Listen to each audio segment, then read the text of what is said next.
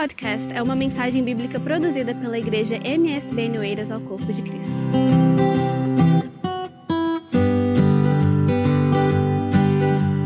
Glória a Deus. Cumprimento a amada igreja a paz do Senhor Jesus Cristo também.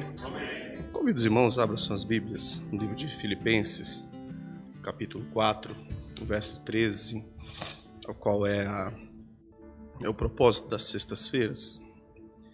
Louvado seja o nome santo do Senhor. E dentro deste propósito, o pastor tem colocado aí alguns temas. Eu quero louvar a Deus pela oportunidade gerada, pelo convite, né? Por mais uma vez poder estar aqui em Oeiras juntamente com os irmãos, fico feliz. Né? Sempre os irmãos estão cooperando conosco, né? Em tudo, ali na congregação de Fernão Ferro. Trago a paz dos irmãos, amém? Que Deus possa continuar vos abençoando em nome de Jesus Cristo. O tema que me foi proposto está dito que é não se distraia, né? Com base aqui em Filipenses, eu queria só ler alguns versículos.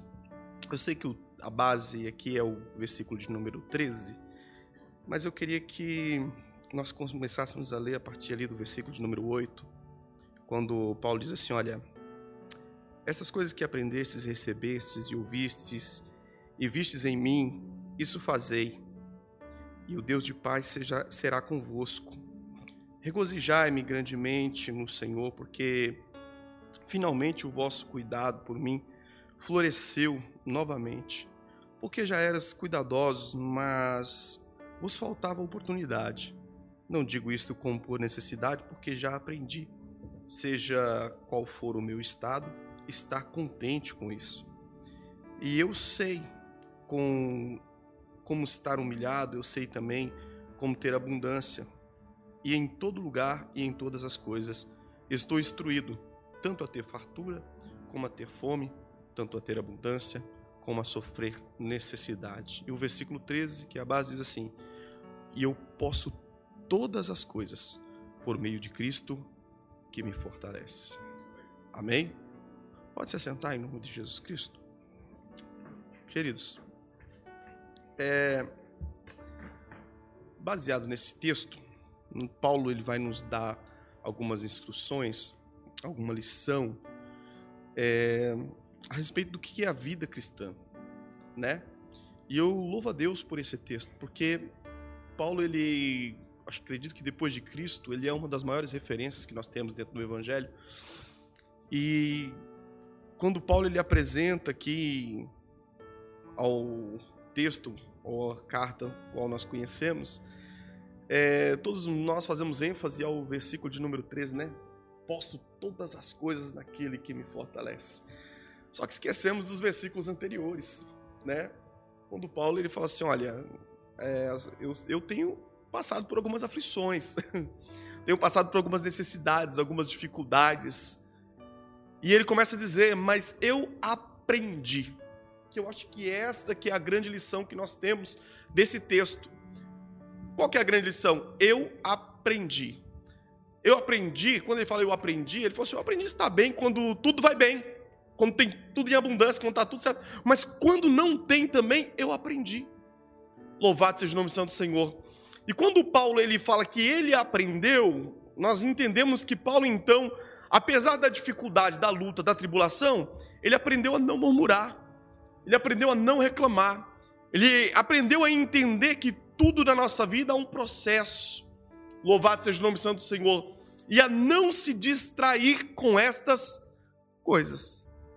Por quê, irmãos? Porque o nosso adversário, ele promove algo em nossa volta para que nós venhamos nos distrair. E ele usa alguns artifícios para que nós venhamos nos distrair. Com um único propósito, para que nós perdêssemos o foco, para que nós saímos da vontade, para que nós saímos da direção, e há duas formas que o adversário muito nos distrai e que nós perdemos esse sentido, né? E eu aqui separei alguns, louvado seja o nome santo do Senhor, e um deles é porque o adversário é, quer te distrair. Por quê? Qual é o, qual é o valor? É porque nós sabemos, ou que poucas pessoas sabem, que é uma batalha, há algo espiritual. travado dentro disto. E muitas das vezes nós temos algo da parte de Deus que não reconhecemos. Nós temos algo da parte de Deus que não entendemos. Temos algo da parte de Deus, louvado seja Deus, que muitas vezes não valorizamos. Quando nós lemos Apocalipse 3 e 11, o texto vai dizer assim: olha, João descrevendo a visão que teve de ali em Pátimos, ele vai falar assim: olha, guarda o que tem, para que ninguém tome a tua coroa. Ele está dizendo: esteja vigilante, não distrai, porque há uma possibilidade de você perder aquilo que você recebeu. Qual que é o maior motivo do adversário tentar nos distrair? É tentar roubar aquilo que nós temos. É tentar tirar de nós aquilo que nós temos. Só que, irmãos, o adversário ele é astuto. E ele usa diversas formas. E o que me chama a atenção é que muitas das vezes uma forma de nós melhor nos distrairmos é quando tudo está bem. Porque muitas vezes quando nós estamos na luta, nós vamos para a oração, vamos para o jejum, estamos na igreja, estamos no propósito, estamos na campanha, estamos né, como uma esteira. Não vou dizer todos, mas muitos de nós estamos como uma esteira, estamos ali porque temos necessidade, porque precisamos. Mas quando as coisas melhoram, aí nós tendemos a nos relaxar e paramos de perceber ou de atentarmos para algumas coisas que nós atentávamos. E eu separei um texto bíblico que eu achei muito interessante. Quando nós vamos ler, louvado seja o nome santo do Senhor, em 2 Samuel, capítulo 11, louvado seja o nome santo do Senhor. A Bíblia diz que Davi, ele tinha estado em guerra, estava em guerra, estava na batalha, mas agora os seus súditos falaram assim: Você é a nossa estrela, você não, não pode guerrear. Se nós perdemos, se Israel perder de você, o que será de nós? Só que quando nós lemos o capítulo 11 do 2 Samuel, o versículo 1 vai dizer assim: Olha, e sucedeu, e o Senhor enviou perdão, deixa eu ver aqui, se é isso mesmo? Segundo Samuel 11, pronto. E sucedeu que depois do ano de ter, é, o ano ter expirado, na época em que os reis saíam para a batalha, Davi enviou a Joabe com os seus servos e toda Israel, e eles destruíram os filhos de Amon e sitiaram em Rabá. Davi, porém, manteve-se em Jerusalém. Por quê? Porque estava como? Estava tudo sob controle, estava tudo tranquilo. E a Bíblia vai dizer que Davi agora relaxa. E aí uma coisa que eu aprendi, irmãos, muitas das vezes quando nós estamos na guerra, quando nós estamos na batalha, o seu adversário não vai armar um laço para você. Quando nós estamos na batalha, quando nós estamos na guerra, o adversário, ele não vai arrumar um laço para a tua vida. Louvado seja Deus. Sabe quando que as coisas vão começar a acontecer? Quando nós nos distrairmos. Quando nós frouxarmos, quando nós deixarmos ou quando nós abaixamos a espada, quando nós abaixamos o escudo, quando nós falamos assim, olha, agora está tranquilo, como diz um ditado popular no Brasil, agora está favorável, agora está tudo certo, né? É aí, louvado seja Deus, que o adversário vê uma oportunidade. Porque o texto vai dizer que Davi, então, numa, um belo dia, levanta, sai, e há uma mulher naquele lugar tomando um banho. E ele olha para aquela mulher e deseja, e ele chama um dos seus servos e fala assim: Olha, quem é aquela mulher? E alguém fala assim: Olha, aquela mulher é Betseba, mulher de Urias, o Eteu. Neste momento, Davi, como homem de Deus, ele tinha que entender que apesar dele ser rei, ele não podia ter aquela mulher. Se Davi tivesse no lugar onde ele devia estar, que era no campo de batalha, ele não teria passado por aquilo. ou aquilo não teria ocorrido. Alguém olha e fala assim, mas ele é rei. Mas o Senhor dá um segundo alerta. Qual que é o segundo alerta que Deus dá para ele? Usando o teu servo, dizendo: Olha, esta é a mulher de Urias. Resumindo, você tem todas as suas súditas, você tem todas as suas concubinas, mas esta você não pode tocar. Mas mesmo assim, naquele momento de distração, ele diz: chame-a. E nós conhecemos o texto e sabemos o que, que acontece. Davi peca. E o problema, irmãos, de quando nós abaixamos a guarda, de quando nós nos distraímos, é que a Bíblia ela é clara quando ela diz assim: olha, que um abismo chama outro abismo. Ele adulterou, ela engravida, ele tenta cobrir o seu pecado chamando Urias, só que Urias, diferente de Davi, não se distraiu. Davi, Urias não se distraiu. O texto vai dizer que ele chama, ele come e bebe com o rei, e o rei manda ele ir ter na casa dele e dormir com a tua esposa. Mas o que que Urias faz? Dorme à porta. E alguém pergunta para ele, fala assim, mas por que, que você fez isso? Ele falou assim, não posso eu dormir com a minha esposa enquanto os meus irmãos estão na guerra. Louvado seja o nome santo do Senhor.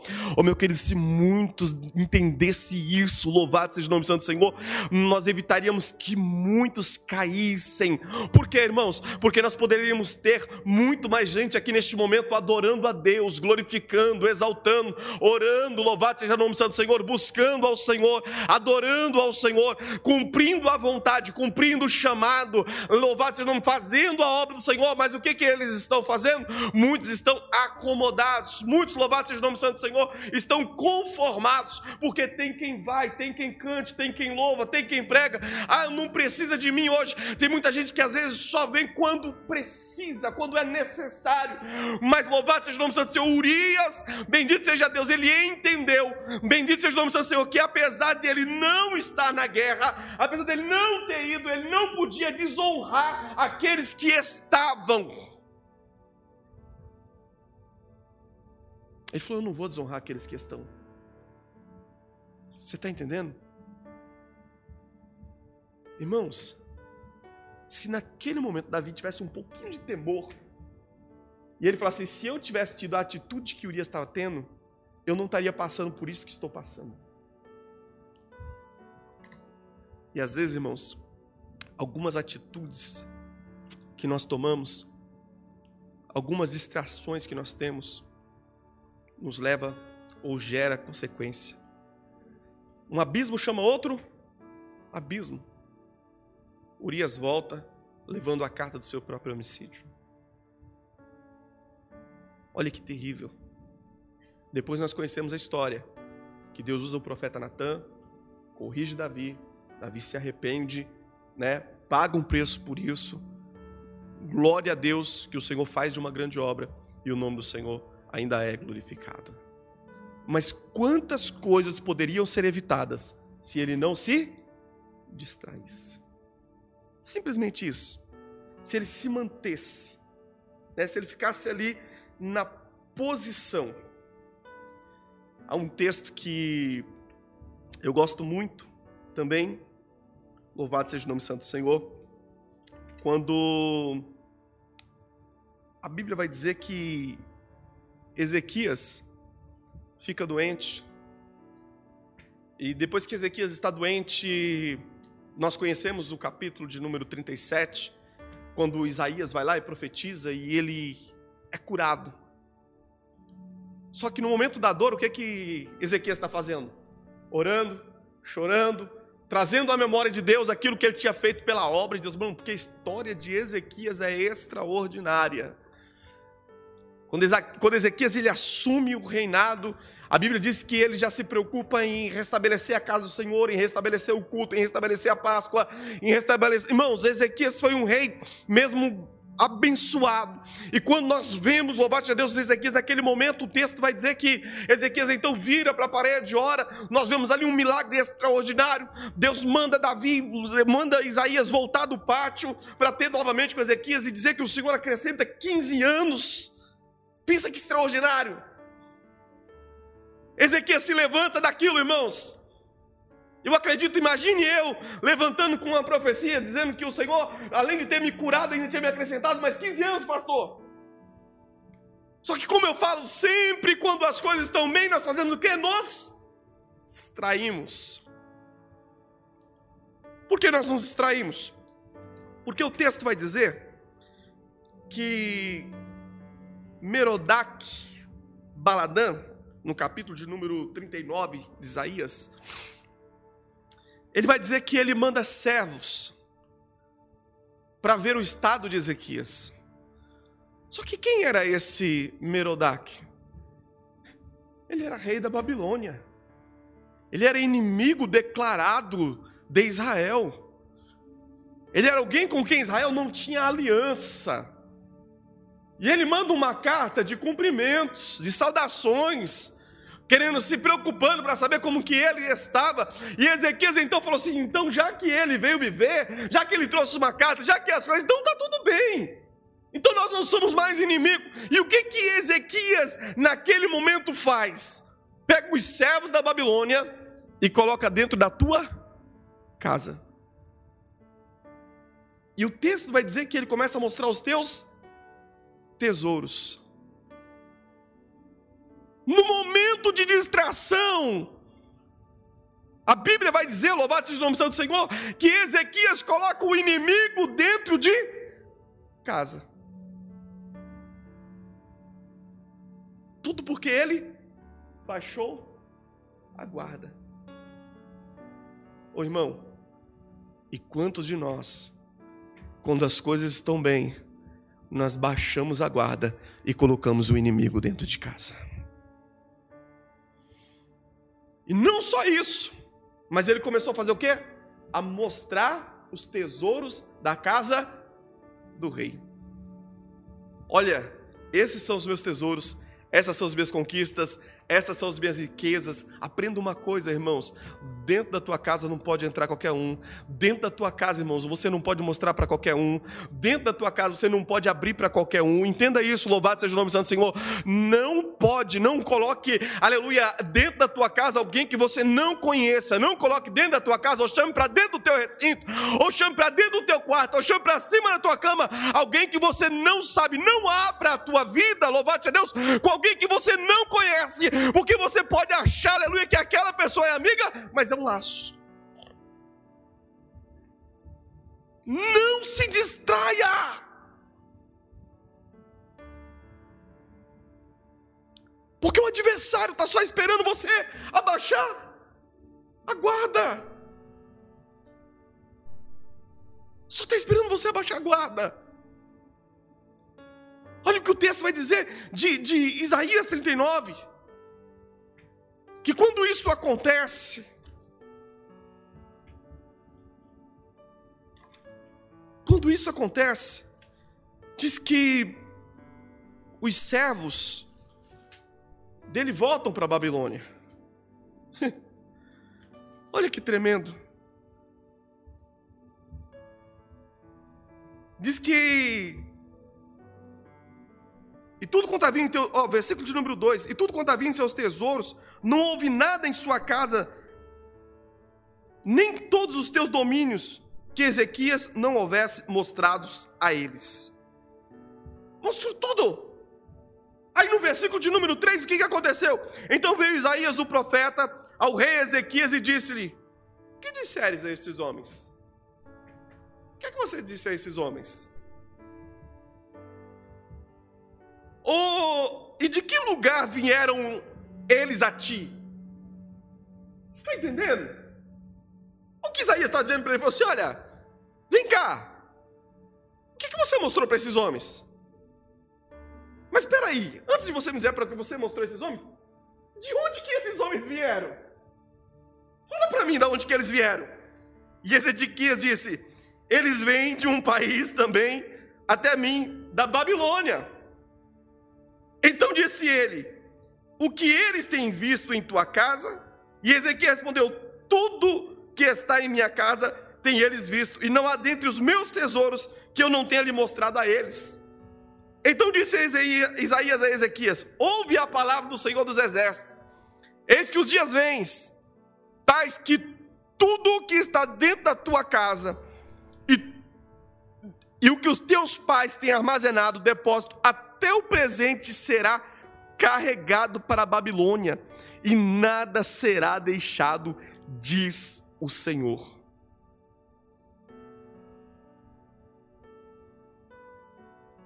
Você não precisa mostrar. Você não precisa abrir. Você não precisa trazer para dentro da tua casa. Tem coisas que podem ser evitadas. Não baixa a guarda. Não baixa a guarda. Você só chegou aonde você chegou, porque você manteve esta postura, porque você manteve esse, aleluia, esse nível de oração, esse nível de obediência, esse nível de responsabilidade, esse nível de aquilo. Agora, quando depois que Deus abençoa, você vai mudar para quê? E quando vai alguém compartilhar com você, tem que ser alguém do teu convívio, não alguém que vem de fora. Não dos teus inimigos, não da Babilônia, não lá de fora. Eu fico, hoje nós estamos vivendo numa época de rede social em que as pessoas ela têm uma preocupação de aparecer, de se mostrar, de postar, e ela mostra tudo a todos, tudo que tem, tudo que é. Irmãos, e eu fico vendo, eu falo assim, meu Deus, como essas pessoas estão dispersas. Ah, pastor, então quer dizer que eu não posso nem postar uma, uma, uma, uma foto? Não, não estou dizendo isso. O que eu estou dizendo é, prive a tua intimidade. Tem um ditado popular que diz assim: quem não é visto não é lembrado. Tem coisa que não precisa ser vista. Conheço, conheço casos de pessoas ou de homens que elogiou tanto a tua esposa para outro homem que o outro homem foi e levou embora. Eu conheço casos de mulheres que elogiou tanto teu esposo para outra mulher que a outra mulher veio e levou embora. Conheço casos de pessoas que abriu tanto é, é, é, é os seus ganhos, a sua finança, o que vivia, o que estava fazendo para ser abençoado, que o outro veio, pegou a ideia e fez a mesma coisa. E tudo isso podia ser evitado simplesmente por não se distrair, não baixar guarda, se manter. Como é que eu faço para vencer isso? Porque, irmãos, mostrar os problemas é fácil.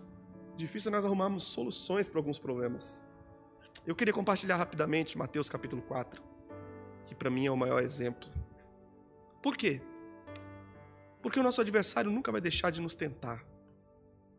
O adversário nunca vai deixar de promover algo para que nós viemos cair. O adversário nunca, nunca.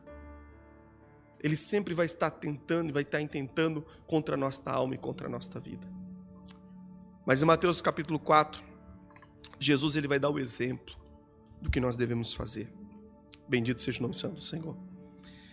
O texto de Mateus 4 vai nos ensinar que Jesus, quando ele foi conduzido pelo Espírito ao deserto, para ser tentado pelo diabo.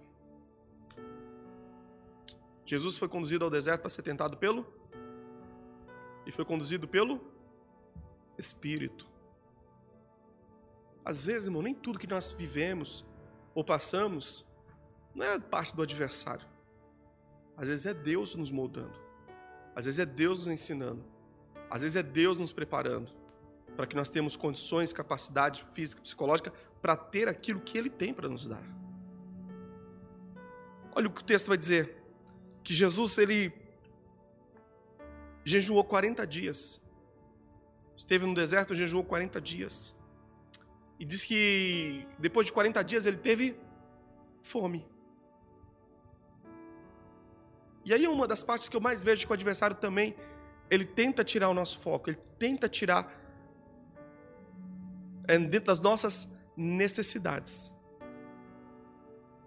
E o adversário foi aonde? Dentro da necessidade. Chegou e falou assim: Olha, se tu és filho de Deus, manda transformar essas pedras em pães. O que, que o adversário estava falando? Rapaz, se você é filho de Deus, você não precisa passar por isso, não.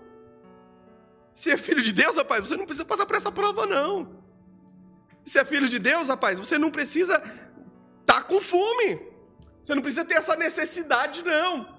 Manda transformar essas pedras em pães. Porque ele estava tentando Jesus. Só que Jesus não se distraiu. E o texto diz que ele falou assim: Olha, Satanás, nem só de pão viverá o homem, mas toda palavra que sai da boca de Deus. Está entendendo, irmãos? A importância de nós não nos distrairmos, a importância de nós estarmos preparados, a importância de nós estarmos prontos. Como que nós estamos prontos? Seguindo o exemplo de Jesus. O que, que Jesus estava fazendo? 40 dias no deserto. Mas o que, que Jesus estava fazendo? Estava no deserto? Estava. Ia ser tentado? Ia. Mas ele estava orando e jejuando. A detalhe, e estava firmado na palavra que nós temos que fazer para não nos distrairmos? Temos que orar, temos que jejuar e estarmos firmes na palavra. O texto vai dizer que o adversário leva Jesus a um lugar alto e diz você: Olha, lança-te daqui abaixo, que o Senhor dará ordem aos teus anjos ao teu respeito, para te livrar e guardar, se você tropeçar o teu pé em alguma pedra.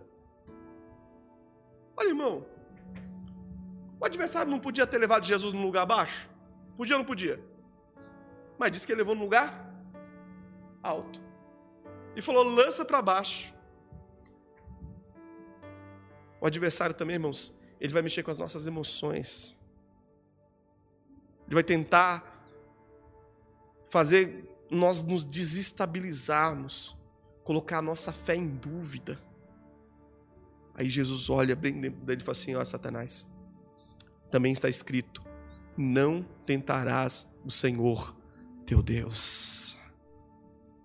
Eu não preciso fazer nada aqui, eu, irmãos. Eu não preciso tomar nenhuma atitude estranha. Eu não preciso tomar nenhuma atitude errada. Eu não preciso tomar nenhuma atitude precipitada. Eu não preciso fazer nenhuma loucura. Eu não, não, a única coisa que eu preciso é permanecer firme, aleluia, que eu tenho certeza que o livramento de Deus vem, a providência de Deus vem, o milagre acontece e o nome do Senhor vai ser glorificado no seu tempo. Por último, o adversário pega ele e leva no lugar, no pináculo, no lugar mais alto, onde dava para se ver tudo. E fala assim: olha, se tu prostrado me adorar, e alguém olha e fala assim: Mas isso é impossível. Tudo isso daqui é seu. Irmãos, Jesus deixou um trono de glória. Jesus estava acostumado a ser adorado. Jesus estava acostumado a ser servido. O texto vai dizer, Paulo declarando, que ele se despiu de toda a tua glória e se fez em forma de homem. Então o adversário falou assim: não, ele é orgulhoso, ele vai se render, ele vai.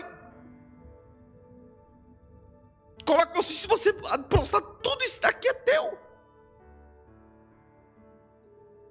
Olha, irmão. E alguém olha e fala: é impossível. Não é impossível. Por que, que não é impossível? Olha para mim. O texto vai dizer que quando Misael lá no, os amigos de Daniel foram colocados diante da, da estátua, diz que os únicos que não se prostraram foram os três. E nem foi lhe oferecido, foi só ameaçado. E diz que eles se prostraram. E diante daquela estátua estava praticamente quase toda Israel, porque todos eles estavam cativos na Babilônia. E só três falou: não, nós não nos prostramos. Quando Daniel foi ser lançado na cova dos leões, será que lá era só Daniel que orava? Mas foi só Daniel que falou assim: Eu não me prostro. Então entenda isso. Muita gente vem se prostrando, vem adorando e vem se rendendo por dois motivos. Primeiro, por algumas ameaças que o adversário faz. E segundo, por algumas propostas que o adversário faz.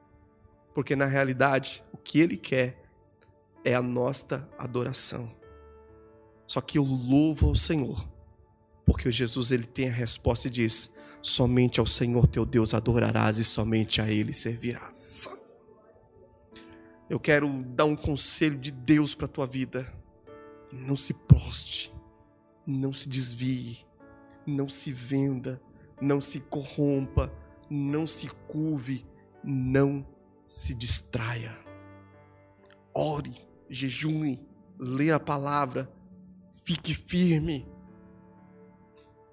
Paulo ele faz uma declaração que eu gosto muito, que ele fala assim: olha, as tribulações deste tempo presente não podem se comparar com aquilo que Deus preparou para nós. Sabe o que ele está dizendo? Fica tranquilo que nada disso que você está passando se compara com aquilo que Deus já preparou para a tua vida. E aí, Paulo ainda diz assim, falou assim, olha, aquilo que o olho não viu, aquilo que o ouvido não ouviu, aquilo que não desceu para o coração do homem, é o que Deus tem preparado para os teus servos, aleluia. E eu acho extraordinário quando ele fala assim, olha, não sei se no espírito, não sei se na carne, não sei, mas teve um homem que foi até o terceiro céu, e ele viu coisas inefáveis, coisas que com palavras eu não consigo pronunciar. Isso é o que Deus tem preparado para você. Lá no princípio eu falei assim: olha, citei Apocalipse 3 e 11, guarda o que tem para que ninguém roube a tua coroa. A continuação do texto vai falar assim: que o Senhor tem um novo nome. A continuação do texto, no mesmo Apocalipse, vai dizer que o Senhor tem a, a, árvore da vida, vai dizer que o Senhor tem água da vida, vai dizer que o Senhor tem uma nova Jerusalém, vai dizer que o Senhor tem veste nova, o Senhor tem um corpo corruptível, o Senhor tem um corpo imortal, o Senhor tem tanta coisa para nos dar, irmão. Mas para isso é necessário que nós não nos distraia. Até porque a Bíblia diz, concernente à tua vinda, ele fala assim: olha, cuidado, porque a vinda do Senhor, ela vem como um ladrão. Quando nós percebemos que o ladrão veio, irmão? Quando sentimos falta. Não se distraia. Não se distraia. Não se distraia. Não se perca. Não deixe coisas pequenas atrapalharem a tua caminhada. E também não deixe coisas grandes atrapalhar a tua caminhada. Mas fique firme, fique dentro do propósito, fique dentro da vontade. E eu tenho certeza que o nome do Senhor continuará sendo glorificado.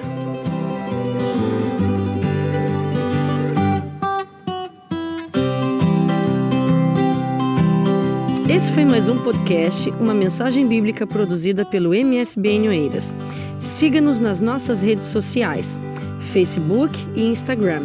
Subscreva o podcast Igreja MSBN e também o nosso canal no YouTube. E ainda saiba mais em msbnportugal.com.